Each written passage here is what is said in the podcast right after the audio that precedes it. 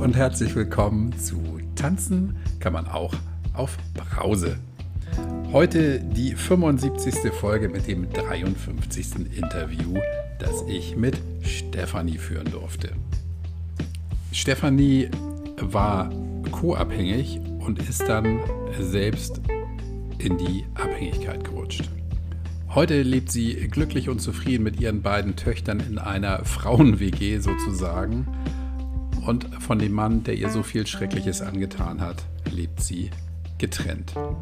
An dieser Stelle muss ich wieder vorgreifen. Ich erzähle nämlich in der Folge, was ich gern mit dem Ex-Mann machen würde. Ich habe es dann bereut, das gesagt zu haben. Dann habe ich gedacht, nee, eigentlich meine ich das so. Hin und her und ich kann mich nicht entscheiden. Wir sprechen auch kurz darüber, was der Ex-Mann mit Stefanie angestellt hat. Und ich finde das ähm, äh, einfach schlecht und habe da im Gespräch meinen Gefühlen Ausdruck verliehen. Das äh, kam so aus mir raus. Und ich war bis zuletzt am Überlegen, schneide ich es raus oder nicht. Und nein, ich tue es natürlich nicht, weil wenn mein, äh, mein Gesprächspartner stolpert in der Sprache oder irgendetwas sagt, was irgendwie in dem Moment richtig ist und vielleicht im Nachhinein sich als nicht ganz angemessen herausstellt, schneide ich es auch nicht raus. Also musst, musst du leider hören, was ich da sage. Und ähm, ich war bis zum Schluss am Überlegen, meine ich das so oder meine ich es nicht. Ich bin immer noch unentschlossen. Egal, jetzt ist es in der Folge drin. Es geht aber nicht um mich, sondern es geht um Stefanie, die für mich einen sehr ausgeglichenen und einfach zufriedenen Eindruck macht. Das kommt in dem Gespräch auch, finde ich, richtig schön rüber und freue mich, dass es ihr heute gut geht. Freue du dich auf die Folge, lehn dich zurück, rucke die Kopfhörer zurecht. Hier kommt Stefanie.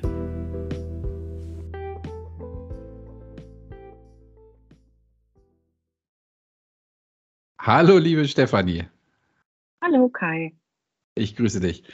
Diese Woche ist die Woche der technischen Probleme. Jetzt sind wir auch wieder auf einer anderen Plattform, als das ursprünglich geplant war, aber so ist das nun mal.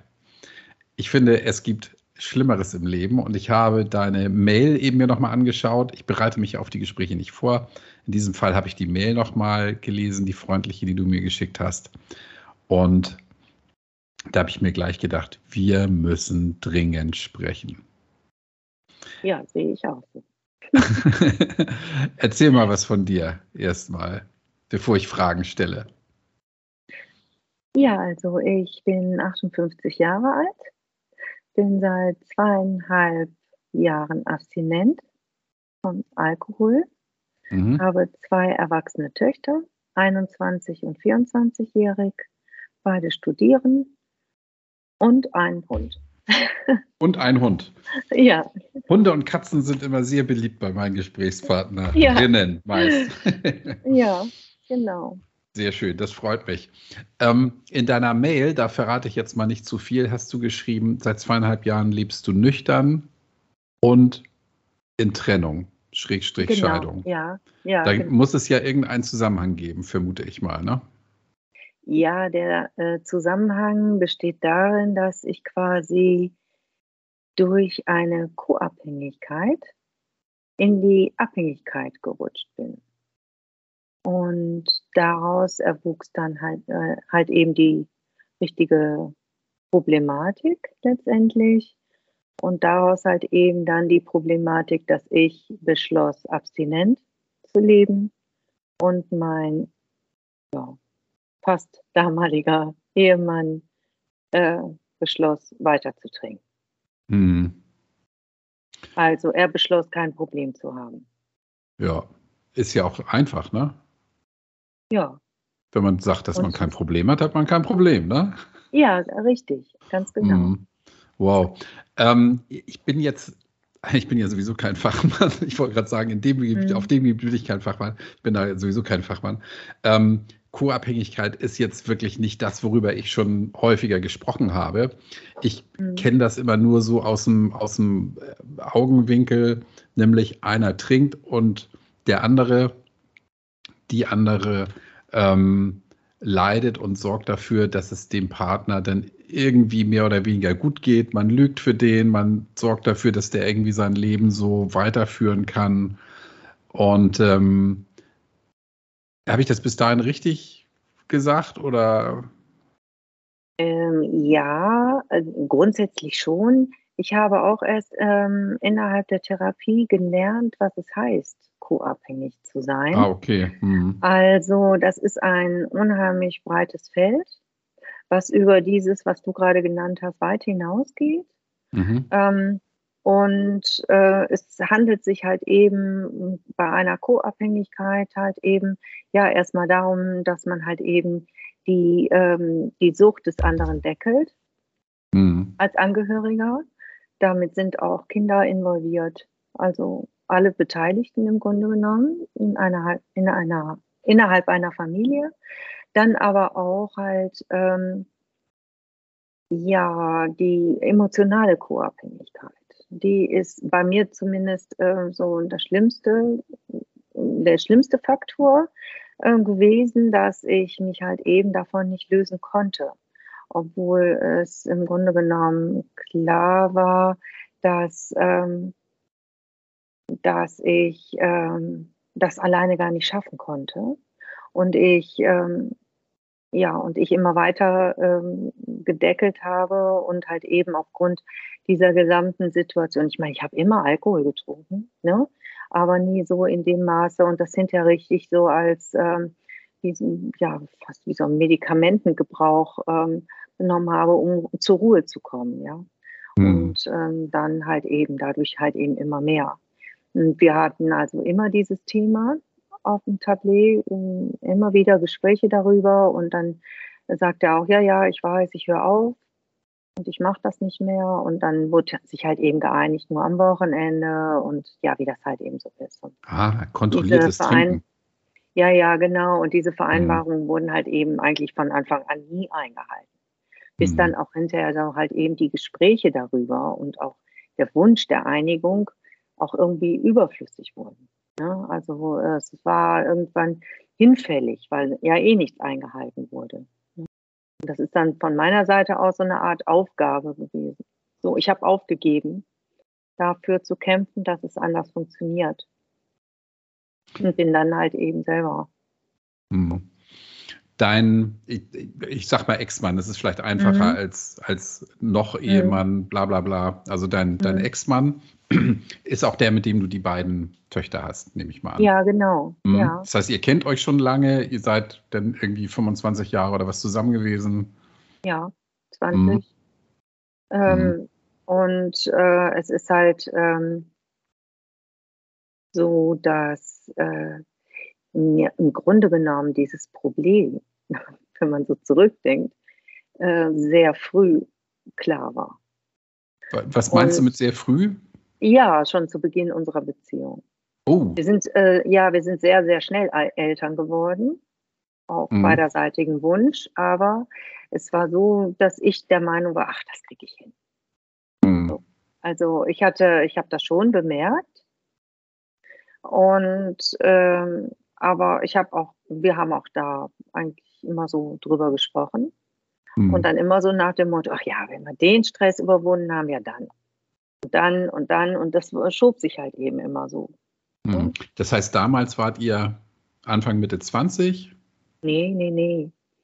Äh, mehr so 30, äh, ähm, 33. Ach stimmt, ich habe jetzt irgendwie zehn Jahre. Ja, ja, ja mhm. genau. Mhm. Mhm. Stimmt. Ähm, okay, also, okay. So in den 30ern. Mhm. Und da, als ihr euch kennengelernt habt, hat dein Mann schon für dein dafür halt zu viel getrunken. Ja, also ja, muss ich äh, sagen, mir fiel halt ebenso auch so diese Regelmäßigkeit auf, dass es also nicht nur Feiern waren oder so, sondern halt eben stetig.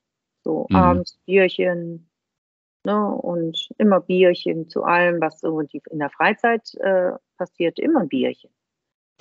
So. mhm. Ja, und, Aber ähm, also das, Bierchen, Bierchen klingt mhm. ja immer so süß. Also wenn, ich sage jetzt mhm, mal, wenn es genau. jetzt ein, ein Bier zum Fußball mhm. ist, dann ist das nicht der Rede wert. Mhm. Aber das werden dann ja viele Bierchen gewesen sein, nehme ja, ich mal an. Ne? Genau. Ne? Ja, also richtig genau. zum bis zum Besoffensein. Äh, ja, das ist ja so, ähm, da, das habe ich auch hinterher alles erst so äh, gelernt. Ähm, das ist ja die Kunst des äh, funktionierenden Alkoholabhängigen. Ne? Mhm. Ne? Ähm, es gibt ja Menschen, die funktionieren, obwohl sie viel trinken. Und so ist es bei ihm der Fall.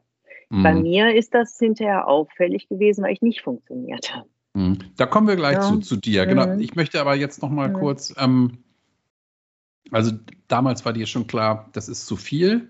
Mhm. Und ihr habt auch darüber gesprochen, ihr seid da offen mhm. umgegangen und habt dann immer gesagt, ah, wenn die Kinder größer sind wahrscheinlich, ne? oder vielleicht wenn das Haus irgendwie fertig ist oder solche Geschichten. So genau. Mhm.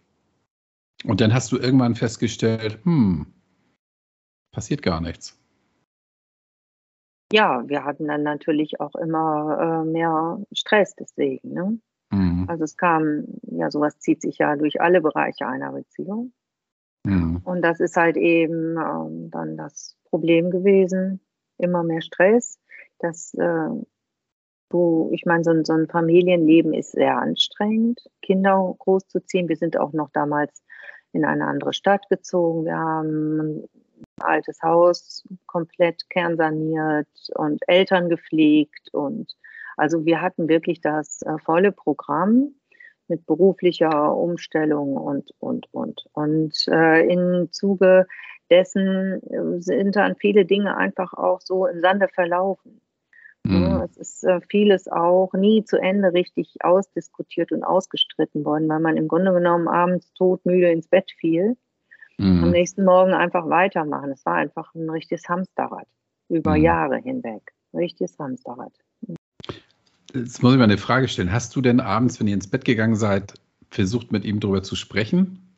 Also im, im Bett schon so? Im Bett liegend? Ja, ach, alles Mögliche. Ja, mhm. aber oftmals dann halt eben ja viel zu müde und. Mhm. Kleiner, also kleiner Profi-Tipp für alle anderen, die das jetzt hören. Ja, bei dir ist jetzt doch abgefahren, aber dieses, ehrlich gesagt, ich kenne das auch, ja. Dinge, egal um was es geht, aber abends im Bett Dinge besprechen mhm. zu wollen mit dem Partner oder der Partnerin, ist eine ganz blöde Idee.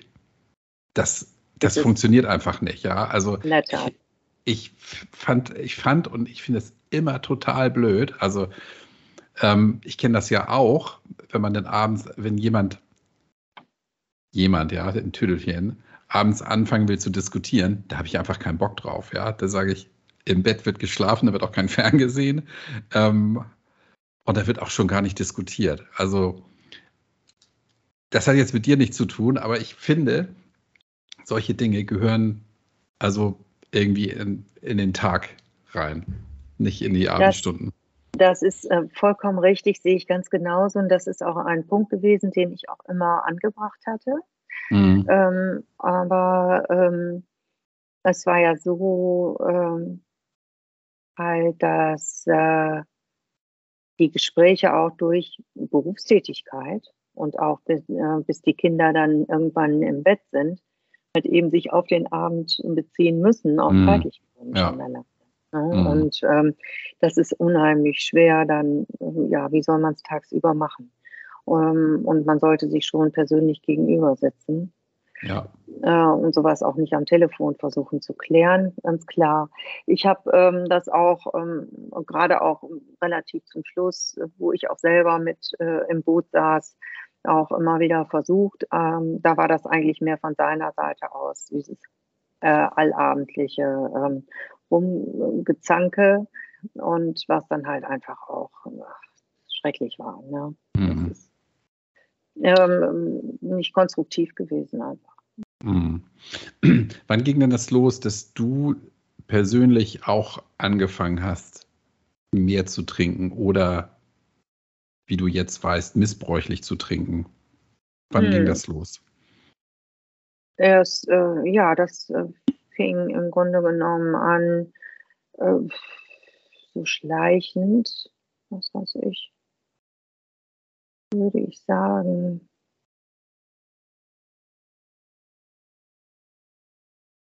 Ja, also ja, kann ich schlecht, kann man schlecht sagen, so auf den Punkt. Ich würde sagen 2018. Mhm. So, ja, wo das dann halt eben auch immer mehr wurde.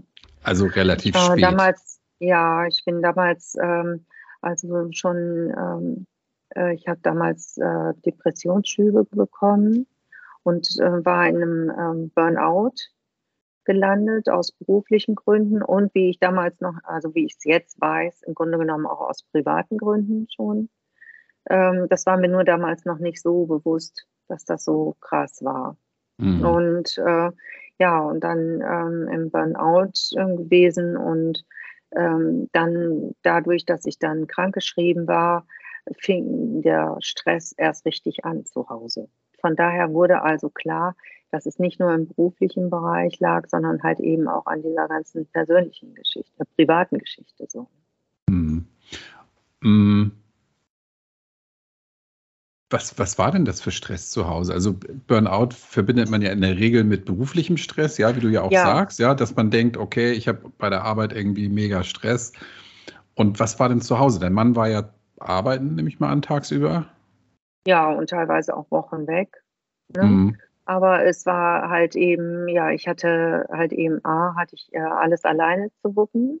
Mhm. Und B war das so, dass ähm, in meinem äh, Job halt eben immer sehr viel los ist und ich ähm, ähm, durch die Pflege meiner Eltern und Kinder und ja, allem umherum mhm. Baustellen zu Hause ähm, halt eben sehr eingespannt war. Privat mich meine eigenen persönlich, äh, persönlichen Dinge total zurückgestellt habe im mhm. Grunde genommen für mich alleine überhaupt nichts mehr gemacht habe, sondern von morgens bis abends durchfunktioniert. Und ja. Mhm. No, und äh, das dann halt eben von, ja, von einer Situation zur anderen Situation immer anstrengender wurde. Furchtbar, oder? ja, ist ganz schlimm. Also ich äh, konnte ja nicht mehr schlafen, dann die Depression, tagsüber die Müdigkeit und also das ist ein richtiges Hamsterrad gewesen, ganz schlimm, wirklich mhm. ganz schlimm. Puh. Und, ähm, und hm, Entschuldigung. Hm. Ja, ich bin dann ja ähm, halt eben 2019 habe ich eine psychosomatische Reha gemacht. Die hatte mir super gut getan und da habe ich auch überhaupt nichts getrunken. Und ähm, war aber schon so, dass gesagt wurde, also auch so nach der Reha sollte ich abstinent, abstinent leben, was ich auch wirklich vorhatte. Ähm, mir ging es auch richtig gut. In diesen fünf Wochen habe ich mich sehr gut berappelt, hatte wirklich einiges abzuklären. Mir war aber klar, dass es schwierig würde zu Hause.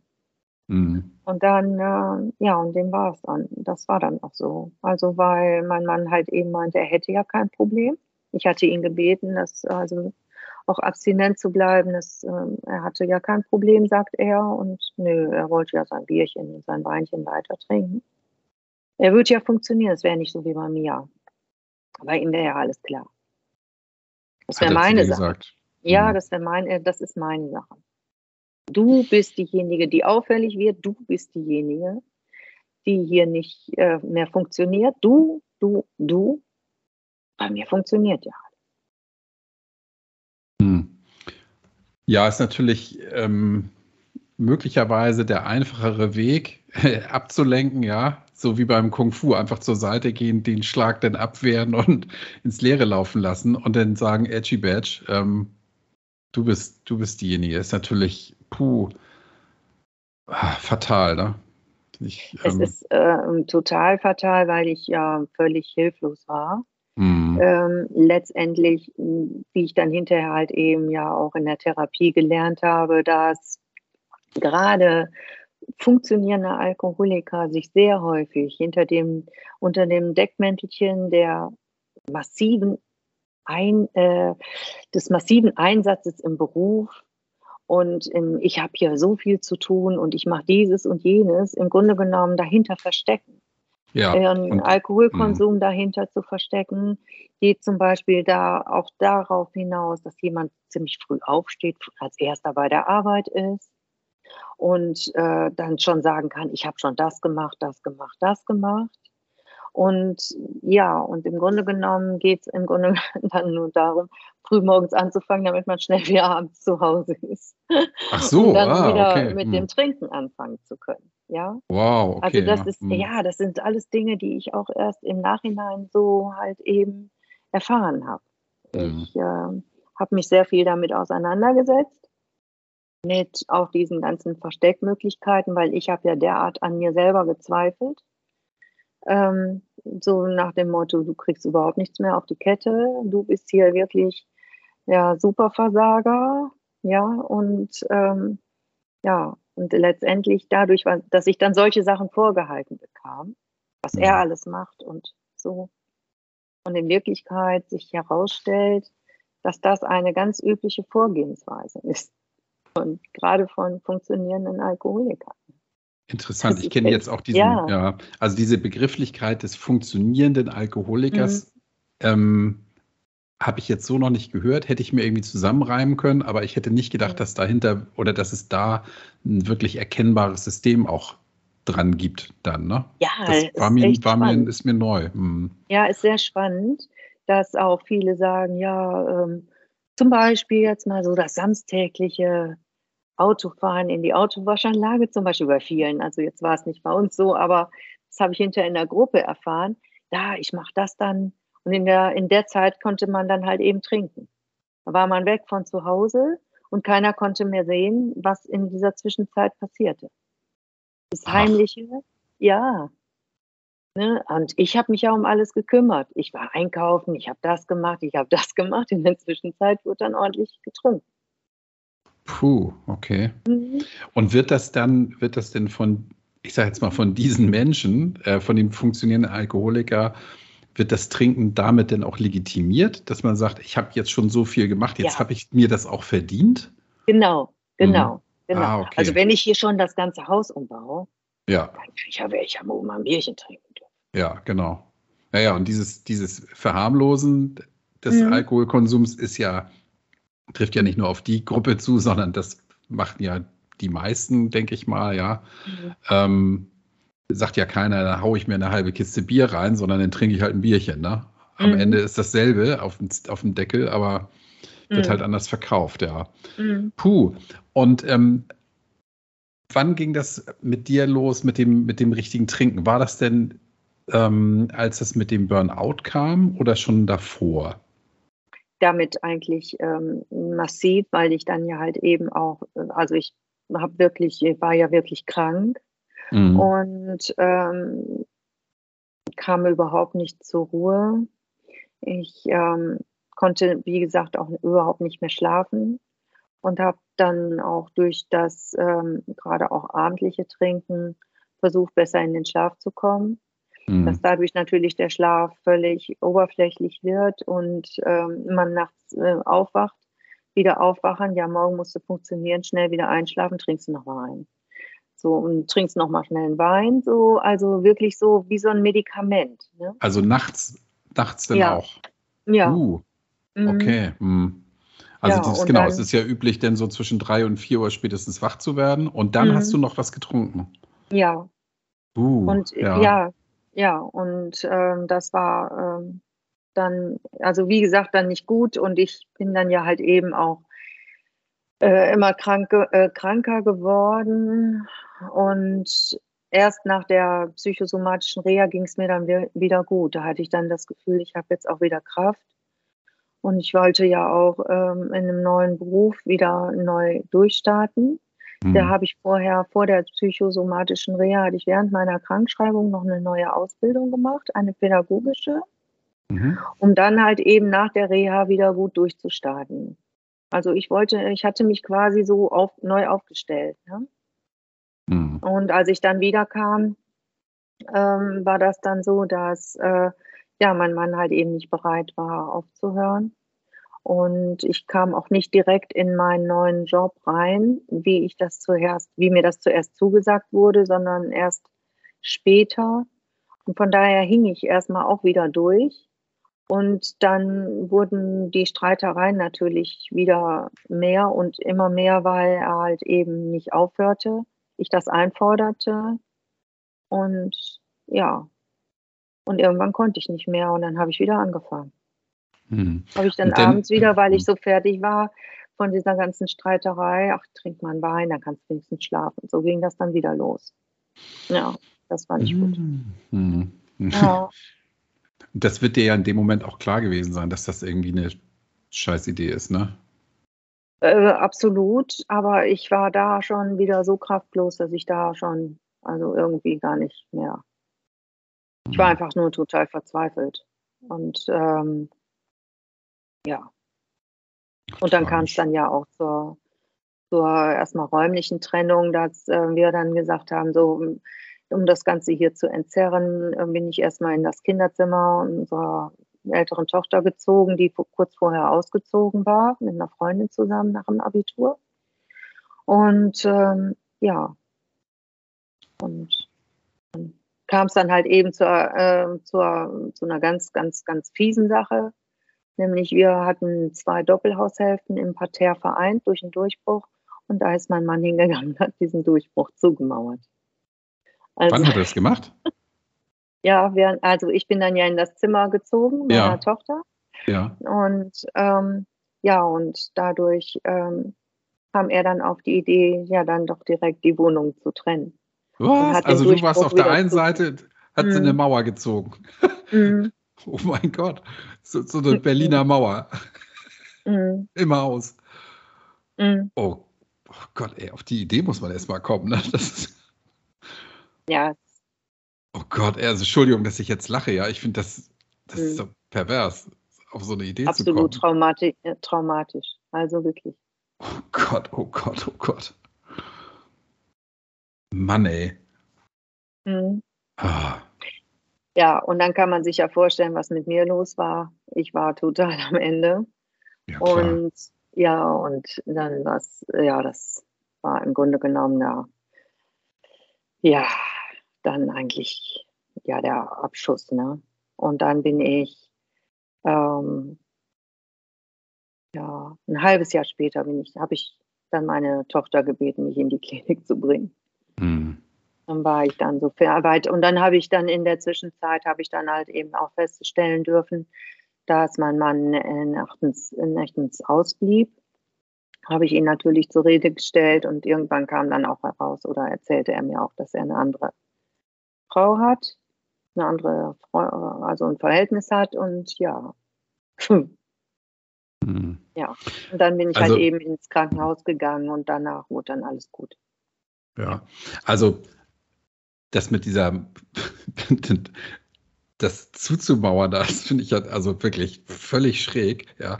Mhm. Aber was ich wirklich wirklich mies finde, ist eben die eigenen Probleme damit zu kaschieren, dass man mit dem Finger auf die Partnerin zeigt. Ja, das finde ich einfach das war abstoßend. ganz, ganz, ja. ganz schlimm. Ganz, mhm. ganz, ganz schlimm. Die, also ich kann, ich möchte das auch nicht wiedergeben, was ich mir alles anhören musste. Und das war im Grunde genommen ganz, ganz grausam. Also in einer Art und Weise, die ist, die kann man also wirklich als massivste Brutalität bezeichnen. Mhm. Also was da verbal abging, das war schon echt heftig. Und ja, ähm, das kratzt natürlich unheimlich am Selbstwert. Ganz klar, aber ähm, letztendlich, ja, zum Glück gibt es tolle Profis kann ich wirklich nicht anders sagen. Hm.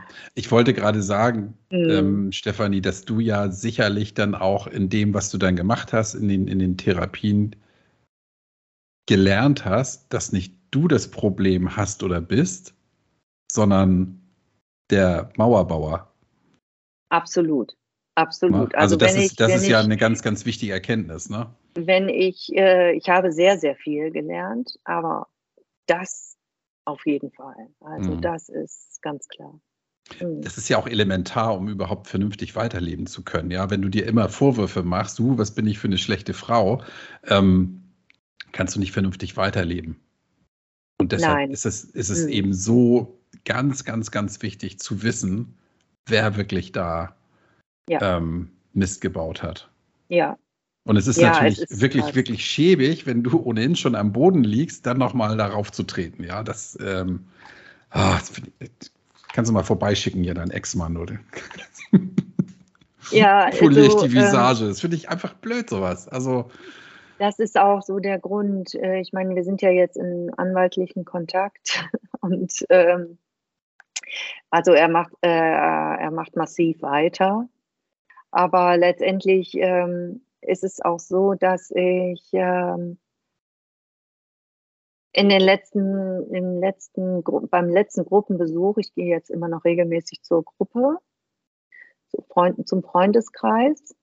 Und dort äh, spricht man halt eben darüber. Und irgendwie ist mir dann klar geworden, dass ich im Grunde genommen natürlich jetzt halt eben für das, die Rechte, meine Rechte und die meiner Töchter kämpfe, aber auch für alle, die, ist, das ist mir ganz besonders wichtig, das auch hier zu sagen, auch für alle die, es geschafft haben, die es geschafft haben, äh, aus dieser Suchtgeschichte auszusteigen, die, ähm, die dafür äh, gerade stehen, was gewesen ist und aber auch sagen, hey, ich bin immer noch ein Mensch und ich bin ähm, in der Lage, ja, zu, selbst zu bestimmen, bestimmen über mein Leben und sich dann nicht noch weiter von wirklich, ja, sehr viel äh, funktionierenden Trinkern noch fertig machen zu lassen. Mhm. Ne, die, ähm, das finde ich irgendwie, das ist somit so meine Hauptmessage.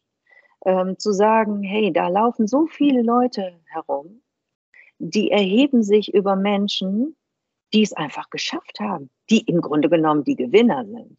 Natürlich.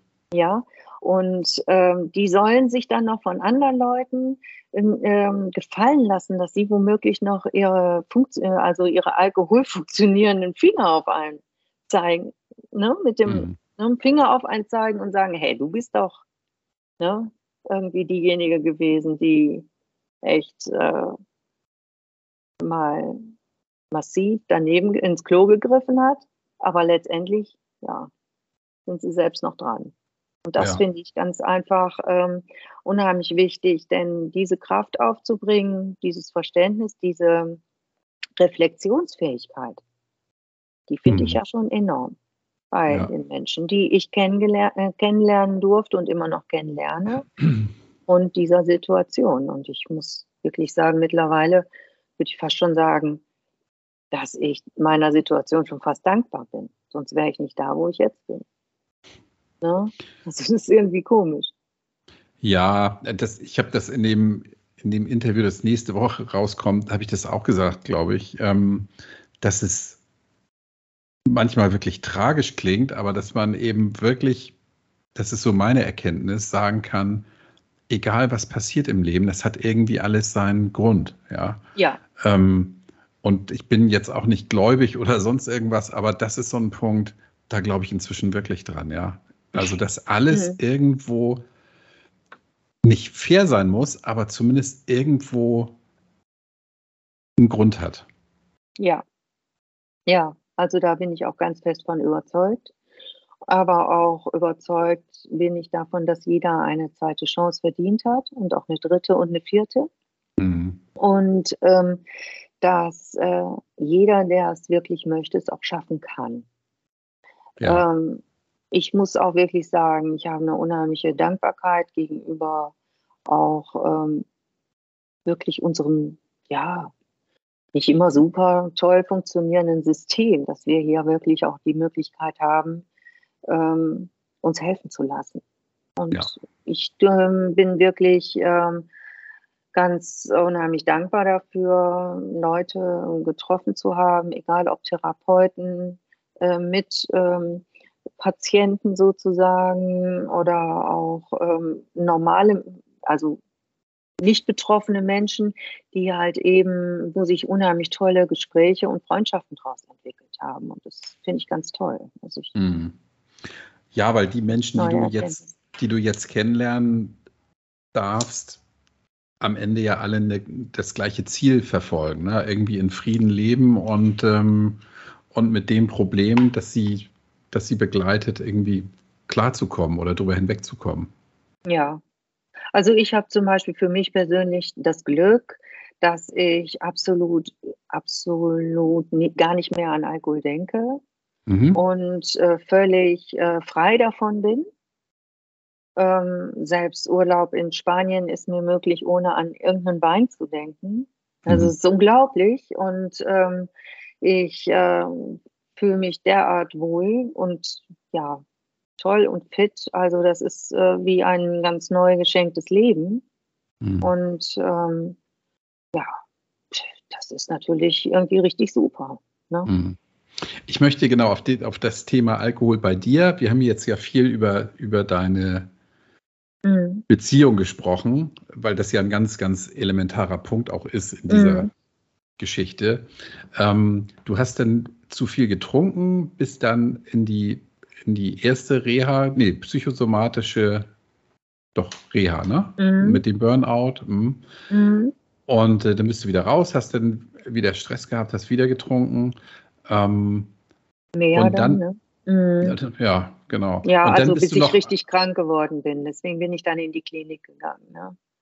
Ja, also was, ich bin dann heißt, richtig, mh? ja, körperlich richtig krank geworden. Also ich hatte dann letztendlich eine Leberentzündung. Uh, ja. Mhm. Ja, und ähm, dann bin ich in der Klinik behandelt worden. Während der, des Klinikaufenthalts habe ich mich schon von dort aus heraus ähm, aufgrund der Sozialberatung äh, auch direkt dann schon darauf, ähm, darum gekümmert, wo ich lande oder was ich mache, wenn ich wieder rauskomme. Mhm. Ich habe mich dann sofort an die Suchtberatung gewandt. Wie bist du denn da überhaupt hingekommen? Haben deine, hast du das mit deinen Kindern gemeinsam gemacht oder wie? Oder hast du da alleine gesagt, ich muss jetzt in die Klinik oder wie war das? Ich habe von mir aus gesagt, ich kann nicht mehr, ich muss sofort in die Klinik und meine Tochter, die ja kurz, ach, schrecklich, äh, die stand kurz vorm Abitur und lernte gerade für eine Klausur am nächsten Tag und die war für mich erreichbar ähm, und die habe ich dann gebeten, mich zum Krankenhaus zu fahren. Mhm. Und bin dann dort in die Ambulanz. Und dann haben die mich untersucht und ich hatte Gespräche, habe dann auch von meinem Desaster zu Hause erzählt und dann haben die gesagt, wir behalten sie hier. Und ja. ich hatte auch schon, ich habe damit gerechnet und hatte so ein paar erst, so eine Erstausrüstung hatte ich schon im Kofferraum. Mhm. Also ja, es war mir schon klar. Mhm. Und, äh, und ich wollte das auch unbedingt. Ich wollte unbedingt dort bleiben auch. Schlussstrich also, ziehen. Ja, einen Schlussstrich ziehen, weil ich habe gemerkt, ich komme überhaupt nicht klar. Gar mhm. nicht. Und ähm, so kannte ich mich überhaupt nicht, also absolut hilflos. Und ich war, ich war äh, also zu dem Zeitpunkt nicht betrunken oder so. War also vollkommen klar. Also, ne, ja, vollkommen, glaube ich nicht, aber klar halt eben, also auf jeden Fall nicht ähm, ähm, im Rauschzustand. Und ähm, ja, und dann äh, haben die mich zum Glück dort behalten. Mhm. Und dann mh, hm, festgestellt, oh ja, da ist einiges im Magen, auch gesund, also körperlich. Und ähm, ja, und dann haben, bin ich dann dort geblieben und das war auch gut so. Wie lange warst du da? Insgesamt vier Wochen. Mhm. Ja, da waren die vielen die ganzen Feiertage zwischen. Das war im Sommer, so Pfingsten und so weiter. Und ähm, deswegen hat sich das halt eben hingezogen, aber auch, ähm, also der Arzt, der hatte so ein bisschen Bedenken, mich nach Hause zu lassen, weil er ja wusste, ich komme da wieder, ich bin ganz alleine, wenn, ich bin ja weggemauert. Mich kümmert so, sich so gesehen mhm. keiner.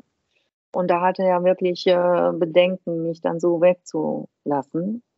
Ähm, ich habe aber dann darauf bestanden, weil meine Tochter ja ähm, Abitur gemacht hatte und dann auch die Lo äh, Zeugnisübergabe und so Abschlusszeugnisübergabe stattfand und da wollte ich unbedingt bei sein. Ne?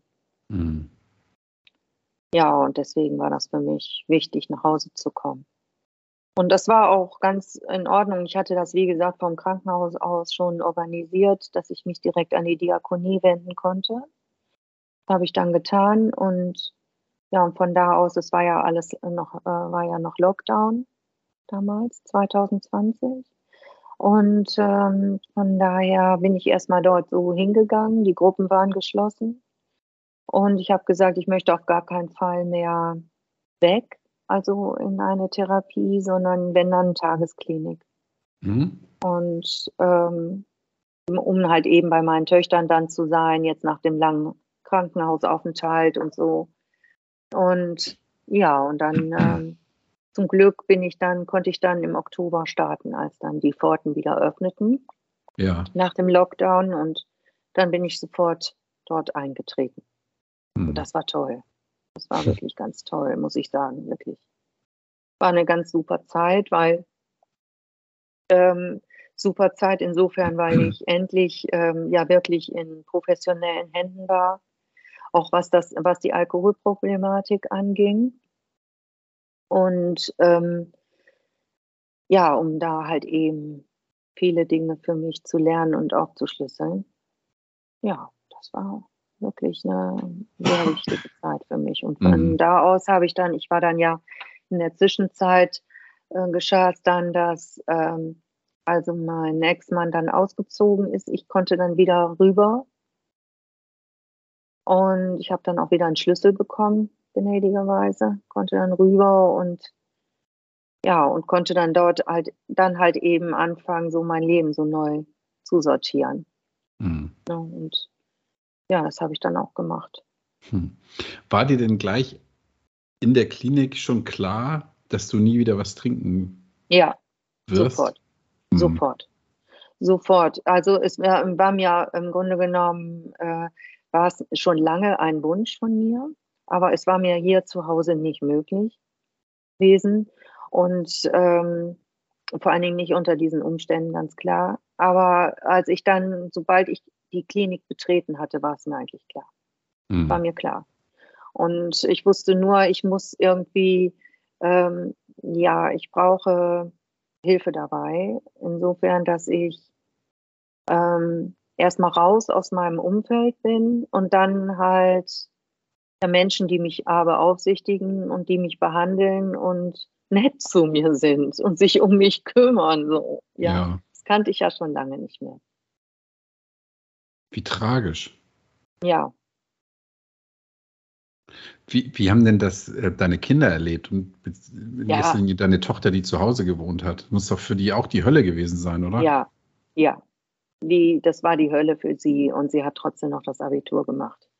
Und auch meine ältere Tochter, die war, ja, die bekam jetzt nicht ganz so viel mit, aber ich hatte auch, äh, als ich das Krankenhaus äh, betrat, dann wird, äh, wird ja gefragt, wer soll die, wer soll im Notfall angerufen werden oder so, habe ich auch nur meine Töchter genannt, also nicht meinen Mann und so. Und die kamen dann halt eben auch manchmal im Lockdown, kamen sie halt eben, durften sie auch nur wirklich sehr begrenzt kommen. Ähm, was ich aber auch sehr gut fand, weil ich brauchte echt meine Ruhe, wollte ich auch. Hm. Und die beiden auch natürlich. Und ja, das war schon, ja, Krise, ne? Aber jetzt mittlerweile ist es so, wir leben, wir drei leben hier. Meine, El meine Töchter beide wohnen über mir in einer eigenen Wohnung, also quasi Schwestern-WG. Die beiden studieren, studieren jetzt. Ich lebe unten mit Eddie. Und ähm, ja, wir haben ja zwei eigene Wohnungen quasi und leben aber doch sehr, sehr toll quasi, ja, wie so ein bisschen wie eine WG. Frauen-WG. Aber ja, aber jeder macht so sein Ding und auch die Freunde meiner Töchter sind auch sehr häufig präsent, aber nicht unbedingt immer bei mir. Ganz klar will ich auch nicht. Ähm, Na, na, na, oder das wollen wir ja alle was, nicht. ne? Bitte? Das wäre ja auch was, wenn die Ja. Freunde deiner Nein, Töchter ja. bei dir rumhängen. Ja, nee, das ähm, auf gar keinen Fall. Das wollen wir auch alle nicht. Wir haben da ganz klare Absprachen. Was ganz toll ist, wir haben ähm, seitdem auch ein unheimlich tolles Vertrauensverhältnis aufgebaut. Wir vers äh, verstehen uns alle sehr gut und ähm, ja, setzen uns wirklich, also ich vor allen Dingen und wahrscheinlich auch durch mich angetrieben, auch sehr viel mit so psychologischen Themen auseinander. Ähm, Mhm. Also ich höre ja sehr viel Podcast in vielen verschiedenen Richtungen und ja, wir setzen uns damit wirklich sehr auseinander und das äh, ganze Schicksal ist irgendwie, hat uns noch enger zusammengeschweißt, kann man nicht anders sagen. Ja, Schön, ja. ja, ist deine- richtig Trinken deine Töchter Alkohol? sehr wenig, Hm. sehr wenig. Hm. Mhm. Ich, ähm, ich bin ja auch jetzt nicht diejenige, die hier mit dem erhobenen Zeigefinger steht. Gar nicht. Sondern ich äh, muss da gar nicht viel zu sagen.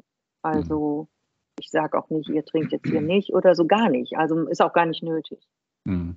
Überhaupt nicht. Aber Stefanie, wie hast du es denn geschafft, ähm, wenn du sagst, du, du warst, hast so viel getrunken, dass du körperlich schon ernste Probleme mhm. bekommen hast, dann von heute auf morgen zu sagen, so, ich trinke jetzt gar nichts mehr und ich trinke auch nie wieder was. Wie ist es dir gelungen? Ich glaube, es war wirklich dieser unbedingte Wille. Mhm. Ähm, ja, unbedingte Wille, dann auch, ja, mit Sicherheit auch eine gewisse Disziplin, aber mit Disziplin habe ich es irgendwie immer nicht so sehr. Insofern, dass ich mir irgendwas verbieten lasse, da habe ich ein Problem mit. Ich habe äh, schon immer gehabt, in, in, ne, von klein auf, ich habe das, ich bestimme lieber selber. Und dadurch, dass ich das selber für mich bestimmt habe, hat es geklappt. Klingt sehr einfach. Ja, klingt sehr einfach. Ähm, ja, ist so. Wahrscheinlich war es ja für dich diese, auch, ja, also. durch dieses, diesen Leidensweg. Mhm. Der, Weil also, du ja auch über all die Jahre gesehen hast, was Alkohol mit Menschen machen kann, ne? Ja, ich meine, so einen Mann habe ich ja nicht geheiratet. Mhm. Ja, ja, und das ist, das, genau, da kommen wir ja auch immer wieder hin, die dass Alkohol, die ist schon genau, enorm. Mhm. Alkohol verändert den, den, das, das, die Hirnstruktur, mhm. verändert den Menschen und äh, da wird ja. aus, aus netten, lieben Menschen das wird dein Mann ja auch gewesen sein, sonst wärt ihr nicht zusammengekommen. Genau. Ähm, genau. So, ein, so ein Ungeheuer geworden ist. Mhm. Also, mhm. hast du denn, hast du denn jetzt Hoffnung, dass er irgendwann nochmal die Biege macht und da loskommt vom Alkohol? Ähm, du, die Hoffnung. Machst dir keine Gedanken drüber. Klar wünsche ich mir, wünsche ich immer jedem das Beste. Aber letztendlich ähm,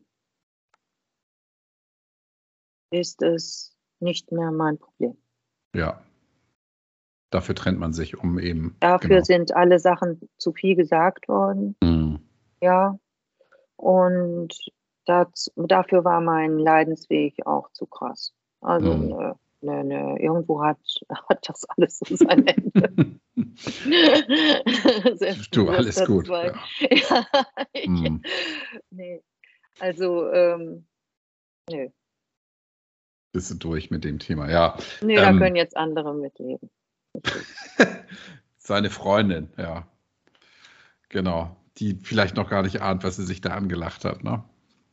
Das ja, ist, es geht äh, dann halt einfach auch wieder in eine Co-Abhängigkeit. Ne? Das, ist, mhm. äh, das, ist ja, das ist ja die Krux an der ganzen Geschichte. Ne? Und mhm. ähm, ja.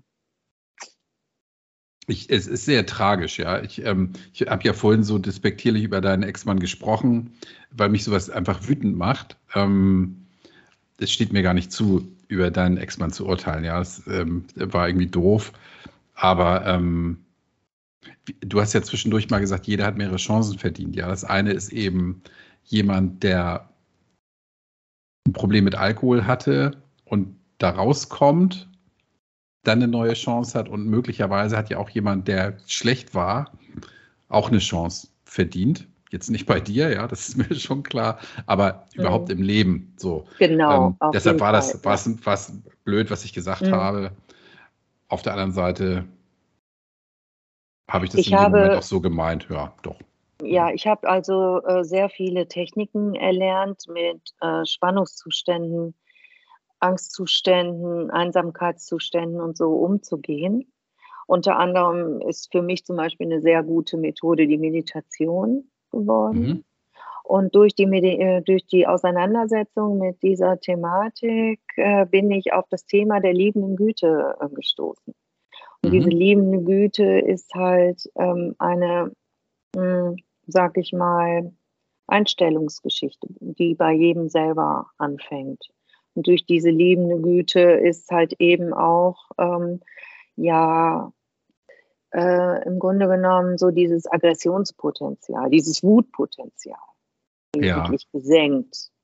Mhm. Ähm, und es gibt halt eben, äh, es gibt halt eben das Gefühl, dass ähm, ja, diese ganzen Rachegelüste, die man in solchen Zeiten und zu solchen Menschen, gewissen Menschen halt eben aufbaut, auch relativieren kann für sich selber und ja. damit sich selbst besser in Einklang kommt. Und das hat mir enorm geholfen oder hilft mir enorm, mhm. damit umzugehen, auch im Nachhinein.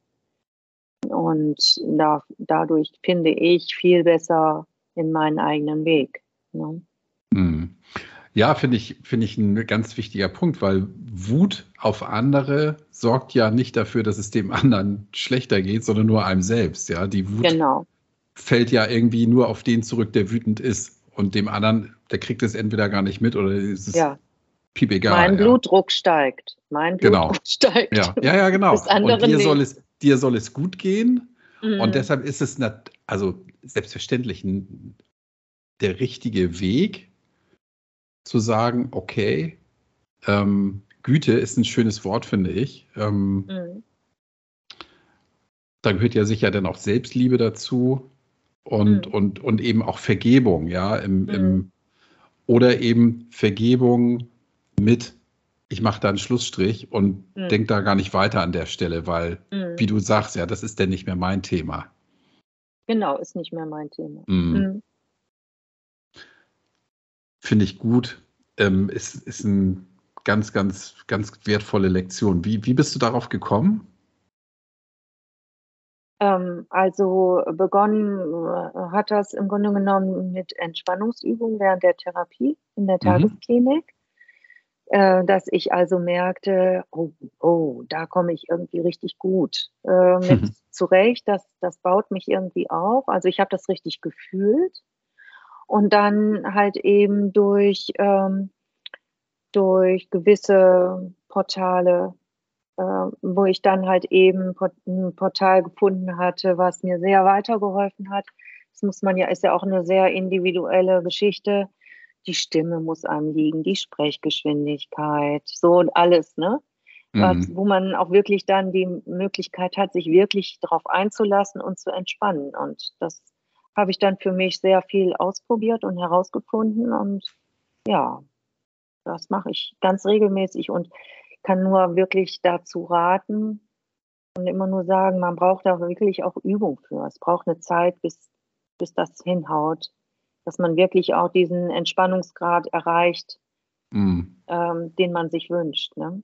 Das geht ja. nicht von heute auf morgen so etwas. Mhm. Aber ich persönlich fahre da wirklich super mit. Toll. Mhm. Lieben, liebende Güte. Liebende Güte. Meta-Meditation mhm. ist das. Ja, mhm. habe ich, hab ich hier nebenbei mal, das mache ich eigentlich nicht, aber das habe ich jetzt, weil mich das sehr interessiert, mhm. habe ich das gerade gefunden. In der Hypnose ist es auch so. Es gibt Menschen, die ganz schwer in die Hypnose kommen und durch ähm, Selbsthypnose kann man eben auch dazu kommen, dass es durchaus überhaupt funktioniert und dann auch irgendwann sehr schnell funktioniert. Das ist bei der Meditation, glaube ich, ja genauso, ne? dass man ja. Das muss man üben. Mhm. Also genau, manche, manche ist da zugänglicher und andere brauchen einfach länger. Und mhm. aber wenn man das erstmal geschafft hat, in diesen Zustand zu kommen, dann ist das unglaublich wertvoll. Ne? Absolut. Also äh, wirklich absolut. Und ich ähm, denke immer, es ist, äh, hat immer alles so diesen Touch. Ja, du musst da sitzen wie im Buddha und in dieser Haltung und dieses und jenes. Und das muss man alles überhaupt nicht. Grunde genommen muss man sich erstmal klar machen, dass man gar nichts muss, sondern dass man alles, was man tut, freiwillig tut und sich dabei irgendwie verhalten kann, wie man eigentlich möchte. Man ist selbstbestimmt. Selbstbestimmt. Das ist ja, ja. auch so ein, so ein Ding, was ja total wichtig ist. Und ähm, dass man sich dessen bewusst ist, dass man es nicht für Hinz oder Kunst macht, sondern für sich selbst. Und wie man etwas tut, auch für sich selbst. Und dass man es nur für sich tut. So. Und ja. das ist, finde ich, ist erstmal so dieses Grundsätzliche.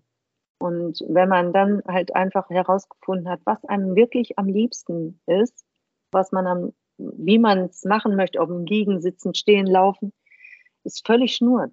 Ne? Und mhm. dafür muss man auch nicht in irgendwelchen orangefarbenen Gewändern rumlaufen, sondern Man kann ein ganz normaler Mensch sein ohne halt eben, ja, ne, das wird häufig so, Meditation, uh. Ne? Also ehrlich Aber, gesagt, für mich war Meditation ja auch immer Pluderhose und Klangschalen. Ja, ja, ja genau, genau. Bis dann mal genau. meine Freundin sagte, ey, Meditation ist total cool. Dann denke ich, Moment ja. mal, sie hat weder eine Klangschale in der Hand, noch trägt sie Pluderhosen, ja. Aber auch eine Klangschale ist super, man ab jetzt mal. Aber nein, aber es ist so, es ist so, es ist ja. auch wirklich sehr, mit sehr viel, viel, äh, ja, Vorurteilen so besetzt, mhm. ja. Ähm, ähm, und aber letztendlich, wenn man sich überlegt, wie viel, wie viele Coach, Coach-Programme und so weiter und so fort damit auch funktionieren letztendlich, ja. das ist, ist so. Ja, ja ich habe genau, also ich habe ja meinen mein Horizont auch ein bisschen erweitert und ähm, ja, ich, ich lerne da gerade ganz, ganz viel, mhm. was, was auch alles über die über die Kraft des eigenen Geistes möglich ist, ja. Ja. Ähm, genau. das, das, war mir nicht klar in dem Maße. Ja. Und genau. äh, du machst einen sehr, sehr, sehr entspannten Eindruck und auch einen, einen ausgeglichenen und ähm, glücklichen Eindruck. Ja, bin ich. Und wenn auch. ich überlege, dass du, dass du erst zweieinhalb Jahre jetzt aus diesem, aus dieser Hölle raus bist, mhm ähm, finde ich es faszinierend und ähm, toll, dass du da Wege für dich gefunden hast, diese Ruhe auch ähm, ja, auszustrahlen und, und zu lernen. Ja, weil du sagtest also von Burnout. Feedback kriege ich von bist, allen. Ja, du bist jetzt das Gegenteil ja. von Burnout, ja, also ja. oder wirkst zumindest so. Ja, ich äh, muss auch sagen, dass ich auch äh, wirklich sehr viel dafür tue, auch um das zu erhalten. Ich ähm, muss auch sagen, dass ich mich ähm, also auch von, von Konsumdenken oder so wirklich auch ähm, äh, weitestgehend verabschiedet habe. Insofern, dass ich mich auch beruflich, ähm, sag ich mal, nicht mehr äh, drücken lasse. Ja, äh, mhm. Oder äh, insofern, ja, da, wenn du das machst, dann kannst du noch mehr verdienen. Und wenn du das machst, noch mehr, können, wir können dich auch am Umsatz beteiligen. Oder irgendwie so. Ne, das, solche Geschichten, die gehe ich einfach auch nicht mehr ein, weil ich weiß, sie würden meine wieder auch meinen Ehrgeiz wecken, äh, aber der würde dann in die falsche Richtung gehen wieder. Ja. Ne, also diese Balance, die ist unheimlich wichtig. Und da muss man halt einfach wirklich immer wieder auf sich selber aufpassen. Ähm, Gerade jetzt natürlich durch Burnout äh, ganz besonders, wenn man weiß, man hat ihn schon mal gehabt, dann weiß man auch, man will ihn nicht wieder. Unter mhm. gar keinen Umständen will man so etwas wieder erleben. Und ähm, da muss man immer wieder auf sich aufpassen, dass man nicht wieder in dieses Hamsterrad gerät. Ne? jetzt mal so vom Alkohol völlig abgesehen, äh, sind natürlich auch gewisse Stolpersteine auch immer wieder da. Ne? Und ich glaube auch, dass Alkohol oftmals wirklich oder ja, würde ich fast sagen, zu 80 Prozent zur Beruhigung ähm, eingesetzt wird. Das Feierabendbier, zum Beispiel ja. und so weiter und so fort, wirklich zur Beruhigung. Und das kommt ja nur, man braucht ja nur Beruhigung, wenn man sich vorher aufgeregt hat. Und wenn man vorher wirklich, äh, ja, ähm, über gewisse Grenzen überschritten hat. Und da muss, sollte man eigentlich immer vor allen Dingen darauf achten, dass man diese Grenzen nicht überschreitet. Und vielleicht am besten noch gar nicht erst in die Nähe der Grenze kommt. Na? Ja, das ist, ich glaube, also natürlich hast du recht. Achtsamkeit nennt man sowas. Achtsamkeit, ja. Achtsamkeit, ja. Ich glaube, dass es vielen, vielen Menschen schwerfällt. Und ähm, du hast ja eingangs gesagt, ey, damals Hausbau, ähm, Arbeit, Kinder, da hattest du ja Eltern. auch ganz, ganz viele Baustellen. Eltern, ja, Eltern pflegen, ja, ähm, kenne ich jetzt zum Glück nicht, ja, aber stelle ich mir auch wirklich äh, sehr, sehr anspruchsvoll vor, gelinde gesagt. Ja, und der nachkommende Verlust dann auch. Ne? Also. Ja. So, und wenn du das alles gleichzeitig auf der Agenda hast, wenn du morgens aufstehst, dann zu sagen, lebe achtsam, ich mhm. kann mir vorstellen, dass das sehr, ja. sehr ja. anspruchsvoll ist, gelinde ja. gesagt, ja. Also ich glaube nicht unmöglich, aber ähm, mhm. ich kann da auch nicht aus eigener Erfahrung reden, aber ähm, hm. Ja, ja, also das ist wirklich enorm schwer und ich meine, damals äh, äh, es ist ja nicht so, als wenn ich nie was gespürt hätte. Ich habe auch äh, mal gesagt, ich kann nicht mehr. Das habe ich mhm. mehrfach geäußert, ähm, woher, worauf ich die Antwort bekam, ja, ich aber noch. Aber ähm, wenn ich das mehrfach äh, oder geäußert habe, da war mir schon klar, hm, du musst jetzt mal anfangen, auch mal hier ein paar Schritte zurückzugehen. Aber das ist dann wirklich enorm schwierig, wenn man in dieser Mühle ist. Und dann kommt man auch nicht, äh, wenn einer sagt, ja, du musst mal ein bisschen autogenes Training machen oder so, dann habe ich auch damals gedacht, ey, das ist ja, wie denn? Das geht doch überhaupt nicht. Das geht mhm. überhaupt nicht. Ne? Also ich denke, oftmals ist wirklich auch dann der Punkt, der muss dann auch irgendwann mal gekommen sein, bevor man dann halt eben es schafft, zu sagen, so und jetzt ist Schluss, jetzt ist Feierabend. Mhm. Ja. Zwei Fragen dazu. Zum ja. einen, die erste Frage, die ich oft stelle, die müßig ist natürlich, hättest du dir damals gewünscht, vorher die Reißleine zu ziehen? Ähm, ja, aber das hätte Konsequenzen ja gehabt für äh, meine Familie und vor allen Dingen für meine Kinder. Mhm. Und das war mir klar, diese Konsequenzen wollte ich denen damals nicht zumuten. Mhm. Ähm, für mich war immer, ich bin so erwachsen, ähm, ähm, erzogen. Das ist natürlich auch immer so ein Punkt. Äh, ähm, ja, wenn man A sagt, muss man auch B sagen und man bleibt auch dann dabei, was man mal gesagt hat und versprochen hat. Und ja, und man geht diesen Weg dann gemeinsam. Ja, und deswegen hätte ich da mir das Gefühl der, einer vorherigen Trennung zum Beispiel, das ist natürlich durchaus aufgetreten, aber das war mir irgendwie durch meine auferlegten Konventionen halt eben nicht gegeben. Ne? Mhm. Das war für mich Wobei, irgendwie ein Ding mh. der Unmöglichkeit damals. Ja, wobei natürlich dieses Modell, das klassische Modell, ja, wenn man sich was verspricht, dann muss man das auch halten, kleinen Denkfehler enthält, in deinem Fall weil dieses Versprechen gibt man sich ja gegenseitig. Ja. Und wenn, wenn eine Seite das mit Füßen tritt, dieses Versprechen, ja. ähm, dass der andere, also in dem Fall du, sagst, ich halte mich an mein Versprechen, ist das sehr ja. ehrenhaft, aber ähm, ja. nicht förderlich. Also mir, mir fehlte, wie hinterher halt eben herausgekommen ist, diese sogenannte Resilienz. Ja. Halt eben diese Widerstandskraft. Ne? Genau. Ne? Mhm. Und äh, die fehlte mir, ähm, also die war mir völlig abhanden gekommen. Mhm. Und äh, ja, und von daher war ich da nicht, fühlte ich mich nicht, oder ich fühlte mich nicht in der Lage dazu. In der Lage wäre ich mit Sicherheit gewesen, aber ich fühlte mich nicht so. Ich verstehe ne? das. Ich verstehe das voll und ganz, ja. Und deshalb ja. ist es die Frage im Nachhinein, ja, was hättest du gemacht, ist, ist eigentlich ja. müßig, ja. Nur ich, ich frage das immer, weil ich finde, ähm, das kann eine Frage sein, die vielleicht ja auch andere Menschen beschäftigt. Mhm. Ja. Und ähm, die dann vielleicht drüber nachdenken, ich bin auch in so einer, in so einer, in so einer Mühle drin, komme da nicht mhm. raus. Und was mache ich jetzt? Halte ich das jetzt durch bis zum St. Nimmerleinstag oder bis ich mhm. zusammenbreche mhm. und in die Klinik muss? Oder sage ich vorher, ey, mit allen Konsequenzen?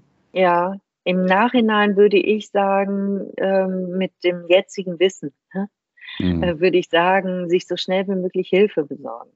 Ja. Äh, also wirklich ähm, sich zu kümmern, ähm, wo kann ich mich hinwenden mhm. und sich nicht äh, äh ähm, selbst zu stigmatisieren, indem man gewisse Themen geheim hält und meint, ja, ja, das braucht jetzt hier keiner mitzukriegen.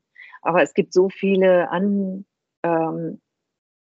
Anlaufmöglichkeiten, ähm, äh, die man hat mhm. hier in mhm. Deutschland äh, wie zum Beispiel die Suchthilfe oder so. Super Leute dort, hm. super tolle, äh, fähige Menschen, die man dort antrifft und äh, die wirklich, ja, die einem auch wirklich helfen können. Und das ja. hätte, wenn ich das gewusst hätte oder auch mich selbst nicht so geschämt hätte, dann hätte ich das auch viel eher gemacht. Also, ja wenn ich jetzt äh, jemandem oder von meinen Töchtern erzählt bekomme, der und der, der kriegt wohl irgendwie auch ein Problem, Dann sage ich sofort immer hier, komm, Adresse, zack, zack, zack, soll er sich da mhm. melden, fertig. Ne? Ja. Also das ist ähm, ganz wichtig, so wie ich jetzt also zum Beispiel auch, ähm, meine ältere Tochter war schon da auch bei der Suchthilfe, wo ich damals die Hilfe bekommen habe, wo ich jetzt auch noch hin, hingehe zu Gesprächen mhm. und so ähm, halt eben auch ähm, Angehörigenhilfe ne, von Betroffenen. Ganz mhm. wichtig finde ich das. Und meine Tochter war jetzt auch schon mal äh, zum Einzelgespräch da und ist auch total begeistert, weil sie selber ja auch diese Zeit empfunden hat und miterlebt hat. Und ähm, ja, da braucht man sich gar nichts vorzumachen. Die haben eine Menge mitbekommen. Ja, ja natürlich. Und ähm, da, die brauchen auch Hilfe. Mhm. Und die kriegen sie da auch. Das ist super. Ja, toll. Ja. Und das mhm. ist wichtig, weil das ja prägende er Erlebnisse fürs ja. Leben sind. Ja, genau. deine Töchter haben noch, weiß nicht, ja. 80 Jahre vor sich, ja, mit denen, ja, in denen sie mit diesem, mit diesem Wissen leben müssen, was, was da passiert ist. Und deshalb genau. finde ich es toll, dass du dafür sie dabei absolut unterstützt. Mhm. Ja, absolut wichtig. Und da aber auch allgemein das ganz äh, allgemeine Menschenbild, ja dass man halt eben jemand, der fertig ist, dass man nicht auf jemanden, der fertig ist, nochmal drauf tritt. Ja. Oder ähm, ähm, irgendwie, ja, äh, schlecht drüber redet, drauf guckt und sagt, ja, nichts mit zu tun. Also ich finde, es ist je, jedem Menschen Achtung äh, entgegenzubringen, ja. ja. Und ähm, das ist ganz wichtig für mich, das halt eben so weiter zu, zu leben und ja, zu wissen, dass auch hinter jedem Fall auch irgendwo immer ein Schicksal steckt. Ja. ja Jetzt kriege ich, wieder, krieg ich wieder ein schlechtes Gewissen, weil ich vorhin so schlecht über deinen Mann geredet habe, über deinen Ex-Mann. Ja. ja. Mann, ey. Äh. Jetzt müsste ich sagen, ich schneide das raus. Nee, mache ich aber natürlich nicht, ja. Ähm, das stimmt, ja. Und ähm, ich, habe, ich habe gelernt, ähm, ähm, das habe ich vielleicht auch schon mal irgendwo gesagt, wenn es darum geht, irgendwie, äh, jemand ist Opfer, ja, in, in, mhm. in irgendeiner Situation, Eltern sagen, oh, damals war ich das Opfer, ja, meine Eltern haben mich immer nur gequält, ähm, dass auch ein Opfer in den aller, allermeisten Fällen auch irgendwo Täter ist selber. Ja. ja? Dass also auch ähm, jemand, der jetzt so wie ich Kinder groß sieht und ich würde sagen, meine Eltern haben mich schlecht behandelt, dann muss ich auf der anderen Seite sagen, naja, zu meinen Kindern bin ich auch nicht immer hundertprozentig. Also mhm. jeder macht Fehler und mhm. deshalb finde ich auch diesen Ansatz der liebenden Güte so schön. Mhm. mhm. Ja, weil eben jeder, jeder Mensch ähm, irgendwo auch eine, eine, gute Seite hat und irgendwo auch eben diese, diese Vergebung verdient hat. Ja, auf jeden Fall. Auf mhm. jeden Fall. Und die vermittel ich zum Beispiel ähm, auch an an meine beiden, auch ihrem Vater gegenüber. Ja. Denn ähm, es geht ja auch ähm, bei meinen Töchtern halt eben um eine, also die beiden äh, leben halt eben mit oder haben Freunde, männliche Freunde, aber auch wenn es weibliche Freunde wären, äh, wäre oder Partner, sage ich mal, ist es ja auch egal. Aber es geht halt eben auch um ein ähm, Wertschätzung äh, einem anderen Menschen gegenüber. Und ja, auch jeder Mensch hat irgendwo gute Seiten, ja. Und das ist halt eben auch immer wieder noch zu bedenken bei allem Mist, der passiert ist, finde ja. ich. Ja, und äh, man kann, ich finde auch, ein, ähm, ein Eltern bleiben Eltern und ähm, die sind halt eben aus der Sicht der Kinder ähm, immer Eltern. Ja, mhm. und was ich, äh, was Eltern untereinander haben, das ist halt eben zwischen denen und nicht zwischen den, sollte nicht zwischen den Kindern stehen. Ich hatte damals, mein, meine Eltern haben sich getrennt, mein Vater ist fremdgegangen, mhm. hatte eine andere Frau. Ja. Und ich habe lange, lange nicht mit meinem Vater gesprochen. Und mein guter Kumpel Henning damals, der hat mir vor der Disco noch damals gesagt, sagt er, ey Kai, was willst du, ja? Das ist ein Ding zwischen deinen Eltern, das heißt, hat mit dir nichts zu tun. Mhm. Und er hat genau das gesagt, was du gesagt hast. Dein Vater wird immer dein Vater bleiben, ob du willst oder nicht, ja? Genau. Und, und was dein, das Verhältnis deines Vaters zu dir hat mit dem Verhältnis zu deiner Mutter nichts zu tun. Ja, es sei denn, nicht, er benimmt sich den Kindern gegenüber falsch. Ne? Das, das, ist dann nochmal ja wieder, wieder ein anderes Ding. Ja, ja, ja, genau. Aber ähm, das habe ich lange, lange Zeit nicht verstanden, tatsächlich. Mhm. Mhm. Ja. Und das, das verstehen, glaube ich mal, viele Kinder nicht, auch wenn sie schon erwachsen mhm. sind. Da habe ich lange für gebraucht, um das zu begreifen. Und deshalb finde ich es gut, dass du das förderst, dass, dass deine Kinder eine andere Sicht auf ihren Vater haben. So ja, differenziert. Ne? mm, differenziert, genau. ne? Mm. Dass sie das halt eben, was, was, äh, äh, ja, wenn er sich jetzt halt eben komisch ihnen gegenüber verhält, ja, dann ist das so. Da mm. kann ich dann aber auch nichts dran machen. Er ja. hat sich mir gegenüber auch komisch verhalten. Also von daher, ja, mm. aber trotzdem gehe ich jetzt nicht hin und mache ihn noch schlechter. Mm ne, oder verbiete da irgendwie Kontakt oder so, solange ich merke, das ist, aber da können die sich, können die ja auch selbst auf sich aufpassen. Eigenverantwortlichkeit ist immer das Wichtigste. Ja, genau. Ne? Die Kinder sind auch alt genug und, und, wahrscheinlich ja. aufgeräumt genug, um das, um das selber erkennen zu können, ne, wo genau. was geht und was, was geht nicht mehr. Ja, ja genau, ja. genau, denke ich auch. Also da muss ich also auch nicht in, insistieren, da habe ich auch keine Lust zu. Ja, ja, der Blick nach vorne ist dann immer der wichtigste. Das stimmt. Stefanie, jetzt haben wir über, über, ja. über unser Thema eigentlich so gut wie gar nicht gesprochen, was ich aber ähm, überhaupt nicht bedauere. Im Gegenteil, ich finde das ähm, wirklich, wirklich spannend. Ähm, ich hatte ja vorhin zwei Fragen. Eine habe ich dir gestellt, die zweite habe ich vergessen. Von daher. Ja. ähm, ach, da ging es irgendwie um die Vergangenheit. Ich weiß es nicht mehr. Menno, hätte ich es mir mal aufgeschrieben. Also du, für dich war, ich, ich frage es jetzt nochmal, für dich war damals gleich klar, ich trinke nie wieder. Ähm, musstest mhm. du für dich ähm, besondere Tools entwickeln oder, oder Dinge lernen, die dich vom Alkohol abhalten? Für mich klingt das so, als hättest du den Entschluss gefasst und damit war es dann durch für dich, das Ding. Äh, damit war es durch. Ich habe allerdings äh, wirklich auch immer dafür gesorgt, also A, dass hier kein Alkohol ähm, sich irgendwie in meiner Nähe so aufhält. Mhm. Und wenn hier mal so Freunde meiner äh, Mädels irgendwie was hier haben so stehen lassen oder so, dann habe ich sofort darum gebeten, das wieder wegzuräumen. So, ja. Ne? Ähm, aber das war aber auch nie ein Thema irgendwie für mich. Tools entwickelt, Nee, also ich bin natürlich auch ähm, während und auch lange Zeit nach der Therapie auch nicht viel weggegangen. Ähm, da hat, stand mir Corona natürlich sehr gut, weil halt mhm. eben auch gar nicht großartige Möglichkeiten gibt. Aber ich war halt einfach auch wirklich so ähm, ruhebedürftig nach diesem ganzen Stress.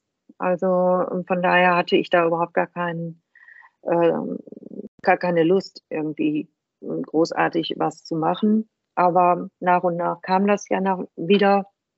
Und nö, ich habe im Grunde genommen, weiß ich nicht. Ich achte auf eine wirklich regelmäßige Ernährung, regelmäßige Sättigung sozusagen, leckere Sachen. So, ich habe ein unheimliches Genussempfinden, was äh, Essen, Trinken angeht, wo, äh, wo ich ja ganz tolle neue Geschmackserlebnisse weiß ich nicht, ähm, entdecken konnte. Ja, viele Sachen so. Natur. Mhm. Ja, also es gibt halt eben viel, ich bin ganz viel draußen, natürlich mit meinem Hund, aber auch so. Mhm. Ja, schon toll. Also ja, ganz neues Leben, Musik, Kultur, ja, alles Mögliche. Ne? Ja, gibt viel. Und ich male sehr gerne. Ah. Und ja, und das ähm, ist halt, ja, sind halt eben so Sachen. Das Bild im Hintergrund ist auch von dir. Ja, genau. Ja. Sehr genau. schön. Ja. Genau, Stefanie sitzt vor einem ja. Bild, das jetzt vom Winkel her für mich schräg an der Wand hängt, aber das ist, also jetzt ist es gerade. Ja, genau. Ja. Ja, schön. Ja. Wow. Genau. Ja. Etwas abstrakt für mein ja. ungeschultes Auge, ne? oder? Ich, Muss ich da was erkennen? Ich bin irgendwie auf die Idee gekommen, zufälligerweise ähm, durch durch die Inspirationssuche ich mal Oberf ähm, Erdoberflächen. Das sieht für mich aus, sieht das aus wie ein Eisberg, ne? oder Eis, Eis, eine Eislandschaft. Ja, es kann, äh, kann sein, ja. Puh, gerade ja. noch mal geschafft. Ja. mhm. ähm, toll. Ich, ich freue mich für dich, dass du quasi dir selber ein neues Leben geschenkt hast. Kann man ja. das so sagen? Ja. ja. Ne? Mhm. Kann man so sagen. Mhm. Und du bist ja jetzt mit Ende 50 auch nicht mehr ganz jung, wenn ich das so vorsichtig formulieren darf. Mhm. Ähm, was mir wieder zeigt, es ist auch wirklich nie zu spät, ähm, nochmal ganz neu durchzustarten. Ne? Auf gar keinen Fall. Also ich habe mich, äh, glaube ich, mit so Anfang 50 habe ich mich sehr alt gefühlt, hm. ähm, weil ich auch so ein Leben irgendwie, glaube ich, so, ich hatte das Gefühl, ich hatte keine Kraft mehr. Ich, ich weiß nicht, also ähm, das, das kann ich jetzt überhaupt nicht mehr so nachvollziehen. Überhaupt nicht. Hm. Ähm, das gibt einem auch dieses abstinente Leben vor allen Dingen auch, gibt einem eine unheimliche Kraft. Ja. Eine unheimliche Kraft, weil man ähm, halt eben nicht mehr so viel Energie äh, aufwenden muss, um irgendwas nicht mehr zu können. Sondern man, ja, ist jetzt einfach mehr ein, man ist einfach mehr in der Lage, alles zu können. So. Ja. Und ähm, auch so durch, durch ein, ein äh, Leben ohne äh, Stressoren ist wirklich toll. Kann ich nur weiterempfehlen. Mhm. Ne? Sich mit Menschen zu umgeben, die man wirklich richtig toll findet. Jetzt ist mir wieder meine zweite Frage eingefallen vorhin. Ja. Ähm, in, der, in der kritischen Phase hattest du da Freunde, die, die dich begleitet haben oder die mitgekriegt haben, was da eigentlich so abgeht bei euch? Ähm, nein, Freunde nicht, weil, ähm, weil ich äh, quasi ähm, ja, mich ja richtig abgeschottet habe. Ja, weil ich auch nicht wo wollte unbedingt, dass ähm, irgendwelche Dinge so nach außen treten. Mhm ähm, habe ich mich schon ziemlich isoliert. Dann natürlich auch durch meine eigene Kraftlosigkeit, durch meine Depression. Mhm. Sowieso schon sehr ähm, viel alleine war. Aber ähm, halt eben viel, ähm, ja, viel durch meine Familie. Also meine Schwester und mein Bruder ähm, waren telefonisch immer erreichbar und ja, die hatten dann halt eben versucht, mich auch halt eben aus der Ferne ähm, so zu unterstützen. Mit denen konnte ich halt eben immer gut reden und mhm. ja. So, so war ja. das. Ansonsten war ich alleine, doch. Mhm. Also, ja, und ja. das ist wahrscheinlich ja auch dann, also Thema der Co-Abhängigkeit, ne? Eben winke, winke. Mhm. Ja, Deine. Tochter steht in der Tür. Nee, nee, die sind hier draußen gerade im Garten Ach gewesen. So. Jetzt sind sie weg. Ja. ähm, ein Thema der Co-Abhängigkeit. Ne? Versuchen, mhm. dass da keiner was mitkriegt, was da irgendwie so richtig schief läuft. Ne? Ja. Ja, mhm. ja, das ist ein ganz, ganz krasser Aspekt. Ne? Mhm. Und vor allen Dingen auch dieser, äh, also muss ich echt sagen, so im Nachhinein, dieser angebliche Freundeskreis, der daraus erwächst. Denn es, ähm, es erwachsen äh, daraus Freundschaften, die halt eben dazu führen, dass so ein Samstagabend unter Freunden, ja, dann äh, dazu führen, dass also äh, ja, ach komm, nein, komm, auf einem Bein können wir nicht stehen und dann hier nochmal und hier noch eintrinken und so weiter und so fort. Dass im Grunde genommen sich doch wirklich dann diese Leute auch irgendwie immer wieder zusammentreffen. Mhm. Weil sie fühlen sich beim Trinken einfach wohl und nicht mehr beobachtet. Sobald jemand da, jemand da drunter ist, ähm, der nicht mehr trinkt oder nie getrunken hat, sagen wir mal, mhm. ähm, er ist ja nicht so erwünscht weil dann ja im Grunde genommen jemand herausfinden können, was da, äh, dass da eigentlich ein, ein, regelrechtes Besäufnis stattfindet. Genau, ja. dass, die, dass die Leute alle ein ja. Problem haben. Ne? Mhm. Ja, und von daher habe ich da auch so gesehen keinen Freundeskreis mehr. Ja. und den möchte ich auch nicht. Nee, den möchte ich, ich auch, definitiv ja. nicht. Mhm. Ja. Und ähm, da habe ich gar keine Lust mehr zu. Ne? Ja. Also das ist, ähm, ja, kann ich nichts mehr mit anfangen. So. Verstehe. Ja, aber ähm, halt eben im Laufe der Zeit habe ich also dann auch wieder begonnen, mich natürlich wieder ähm, äh, gesellschaftlich nach draußen zu bewegen und neue Freundschaften aufzubauen. Ne? Mhm. Das ist klar. Du wirkst jetzt auf mich auch nicht so, als würdest du allein zu Hause sitzen und in dein seidenes Taschentuch weinen. nee, zumal ich auch gar kein seidenes habe. Aber nein, aber nein, äh, das nicht, das nicht. Ne? Aber ähm, so zum Beispiel nach wie vor ähm, würde ich jetzt auch, ja, würde ich mal sagen, dass es sehr schwierig ist, äh, auch ähm, einen Partner zu finden, ähm, der, äh, weiß ich nicht, der, äh, ich glaube, das ist sehr schwierig, dass es Menschen zu finden, die keinen Alkohol trinken. Das ist echt. Also Alkohol ist ja schon eine, eine Geschichte, die überall in der Gesellschaft umhergeht. Ne? Ja, wenn du jetzt mal angenommen, du würdest jetzt einen kennenlernen, der sagt, hey Stefanie, ich bin der Richtige für dich. Ähm, Problem, ich trinke am Wochenende gerne ein Glas Wein.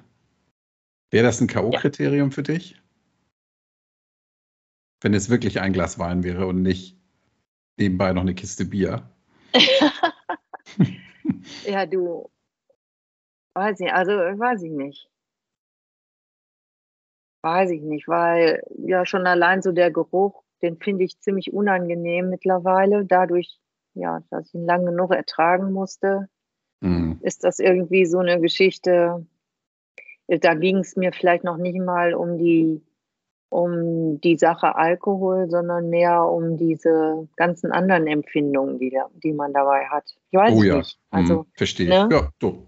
Also kein Kein Kerl mit Alkohol, ja. Ja, möglichst nicht, nee. Also ich das bin leider ist, schon äh, vergeben.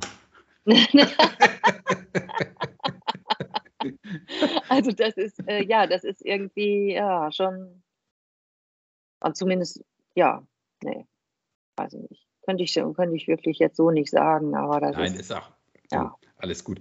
Ähm, ja. Also ich glaube, oder ich habe die Hoffnung, dass es genügend Männer gibt, die nichts trinken oder die bereit sind zu sagen, das bisschen, was ich trinke, darauf verzichte ich dann auch noch. Dafür habe ich dann Beispiel, Stefanie.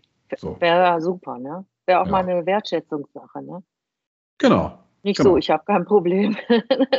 ja, Nein, oder. Ich finde, das hat auch sehr viel mit äh, Wertschätzung und Akzeptanz zu tun und äh, zu sagen, ne, wieso? Ne? Das also. stimmt. Und wenn, wenn, der, wenn der Alkohol kein, kein ernstes Thema ist, dann wird es auch leicht fallen zu sagen, dann trinke ich eben dieses eine Glas am Denk Wochenende ich. nicht. So, genau. Denke ich, ja. Ja, ja, ja zumindest genau. aber auch nicht im Beisein. So. Mhm. Oder so, genau. Er kann ja mhm. abends zu seinem Kumpel fahren und da ja. ein Glas Wein trinken und dann ja. kommt genau. er mit einem Tic-Tac im Mund wieder nach Hause oder mhm. wie auch immer. Aber nee, nee. Ja. Da bin ich ganz, ganz fest von überzeugt, Stefanie, dass du da ähm, nicht lange suchen wirst. Ist jetzt aber auch überhaupt nicht, äh, ist überhaupt nicht so das Hauptthema. Für mich ist äh, wirklich, ich ähm, befinde mich jetzt in einer sehr, sehr komfortablen Situation, suchtfrei zu sein. Mhm. Ich finde das echt eine unheimliche Freiheit. Es ist eine unheimliche Freiheit. Es macht so viel Platz für tolle Sachen. Wenn man sich über das Thema Sucht nicht mehr ähm, kümmern muss, so, ja. Wo kriege ich jetzt noch heute Abend meinen Wein her? Wo, ne, wann machen die Läden zu, ne? Mhm. Und so und so. Also das sind ja auch alles so Gedankengänge, die kann man sich doch jetzt völlig sparen. Klar. Und kann Deine, sich damit in der Zeit mit viel schöneren Dingen beschäftigen. Natürlich, ja. Ja. Deine, deine eigene Suchtkarriere war ja sehr kurz, ne? Äh, ja, äh, würde ich nicht so sagen, weil ich glaube, dass sie schon lange da war, so ah, latent. Okay. Ne? Mhm. Ja. Weil ich habe ja immer was getrunken. Also ich habe immer was getrunken, so, aber mhm. jetzt nicht so, dass ich sagen würde, ja, ich werde davon krank oder irgendwie. Mhm. Ja, also äh, das war irgendwie, das war so hm, mal uns zu Hause früher als Familie gab es immer einen Wein und äh, das war so ein normales, äh, auch feierliches ähm, Gebaren. Mhm. Ja, das war so normal, gehörte so zum Leben dazu. irgendwie. Ja. Mhm. Man kommt irgendwo zu Besuch, oh, komm, trink mal einen Sekt, ne? Oh, willst du einen Sherry? Ja, ja. Ne, mhm. so und so weiter und so fort. Aber ähm, deswegen denke ich, also, ja, wer weiß, wo fängt die an, wo hört sie auf? Ne? Also, oder wo hört sie auf, das weiß ich ja nur ganz genau, aber äh, wo fängt sie an? Ne? Das ist immer die Frage dann. Ne? Ja, äh, also äh, ich sage mal, wenn ich, ja, ja, ja, aber wenn ich ja. dir ins Wort fallen darf, glaube ich, mhm. fängt sie da an, wo man ähm, anfängt, Alkohol zu instrumentalisieren, ja. Genau. Ähm, und das ist, das ist ja fast sofort der Fall. Also entweder um die Stimmung zu heben, äh, eine, eine Situation wertzuschätzen oder eben abends zum Runterfahren. Das sind mhm. alles mhm. im Grunde genommen Anzeichen für einen missbräuchlichen Gebrauch. Ja. Und wenn man sagt, ich stoße mit einem Glas an, weil es mir gut schmeckt, gibt es ja auch. Mhm. Da würde ich sagen, das ist denn die Ausnahme, die nicht missbräuchlich ist. Aber das sind, ähm, ich mhm. glaube, die kann man, kann man an einer Hand abzählen, die Menschen, die ja. das so machen. Ne? Ja, genau. Genau. Die es möglicherweise damit verdecken und sagen, naja, es ist ja nur Genuss, die drei ja. Flaschen, die ich mir da reinziehe. Ne? Ja, so. ja, mhm. ja. Ja, letztendlich, wer, wer halt eben auch Alkohol benutzt als Stimmungsaufheller, der müsste sich eigentlich schon auch schon die Frage stellen, warum brauche ich was, um meine Stimmung aufzuhellen? Wie ist meine Stimmung denn überhaupt? Warum ist die denn nicht grundsätzlich aufgehellt? Ne? Klar, also das logisch. ist, ne? das sind solche Geschichten. Ja. Hm. Jetzt hast du natürlich die richtigen Tools an der Hand, um, um ähm, gut durch den Tag zu kommen mhm. und kannst da sicherlich, bist da sicherlich Vorbild für viele, die, die da noch auf der Suche nach dem Richtigen sind. Ja. Ja, und äh, es muss ja auch nicht heißen, dass meine Tools für jeden halt eben die richtigen sind, ganz klar. Nee. Es ist wirklich sehr individuell, denke ich. Ne? Aber es gibt eben Tools, ja. Ob es jetzt das mhm. eine ist, ähm, vielleicht ist es ja doch die Pluderhose oder eben, ähm, ja, Meditation gilt, gibt für viele oder ein langer Spaziergang kann es auch sein, mhm. ohne Meditation. Mhm. Ähm, gibt es mhm. ganz viel Sport. Gibt unendlich also das Schlimmste, was ich mir im Grunde genommen auch für mich selber antun konnte, war dieses ähm, zurück, den Rückzug äh, aus dem gesellschaftlichen Leben. Also, mhm. dass ich diese Gespräche mit Freundinnen oder so nicht mehr geführt habe. Ja. Und äh, das ist im Grunde genommen das, was äh, mir so im Nachhinein auffällt, seitdem ich das wieder tue, wie sehr mir das gefehlt hat und wie sehr ich mir damit selber geschadet habe. Ah, nicht mhm. mein Herz auszuschütten. Ja. Ehrlich auszuschütten. Das mhm. war ein ganz, ganz großer Fehler von meiner Seite aus. Ja.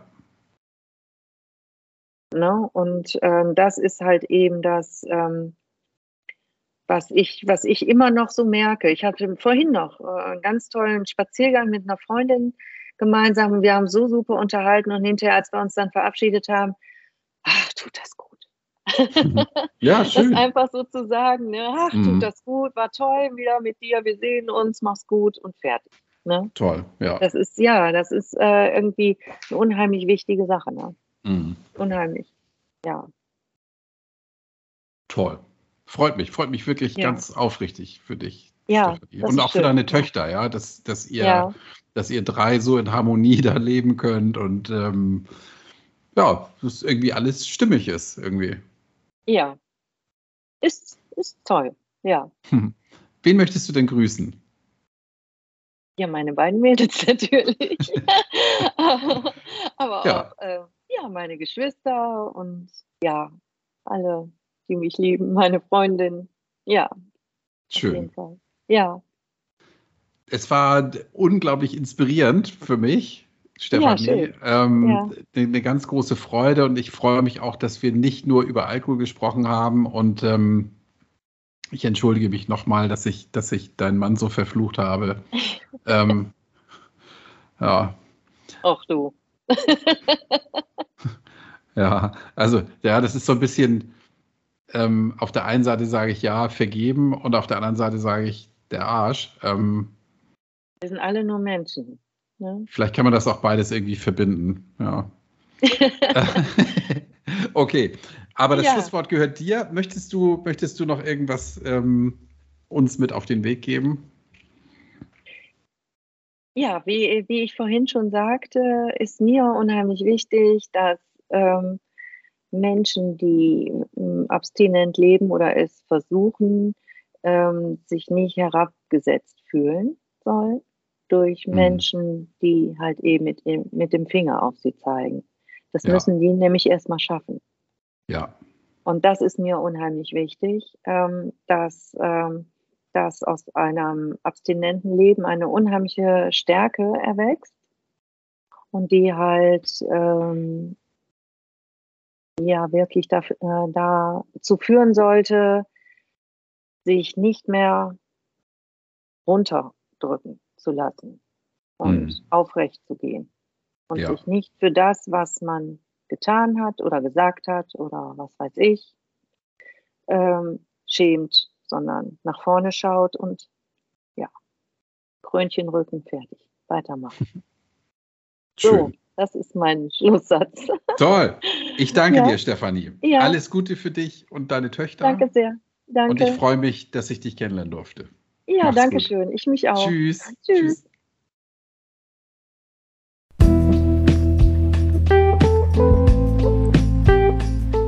Und jetzt hast du Stefanie kennengelernt.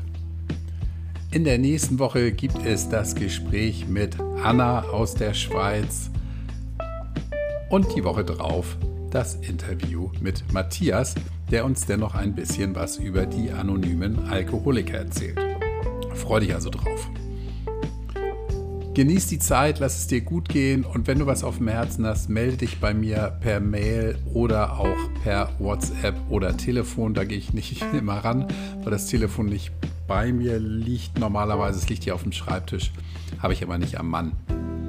Da ist also eine Telefonnummer, da kannst du mich anrufen oder mir eine WhatsApp schreiben.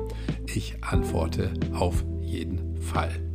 So, sage ich bis zum nächsten Mal und denke mal dran, tanzen kann man auch auf Brause. Hallo und herzlich willkommen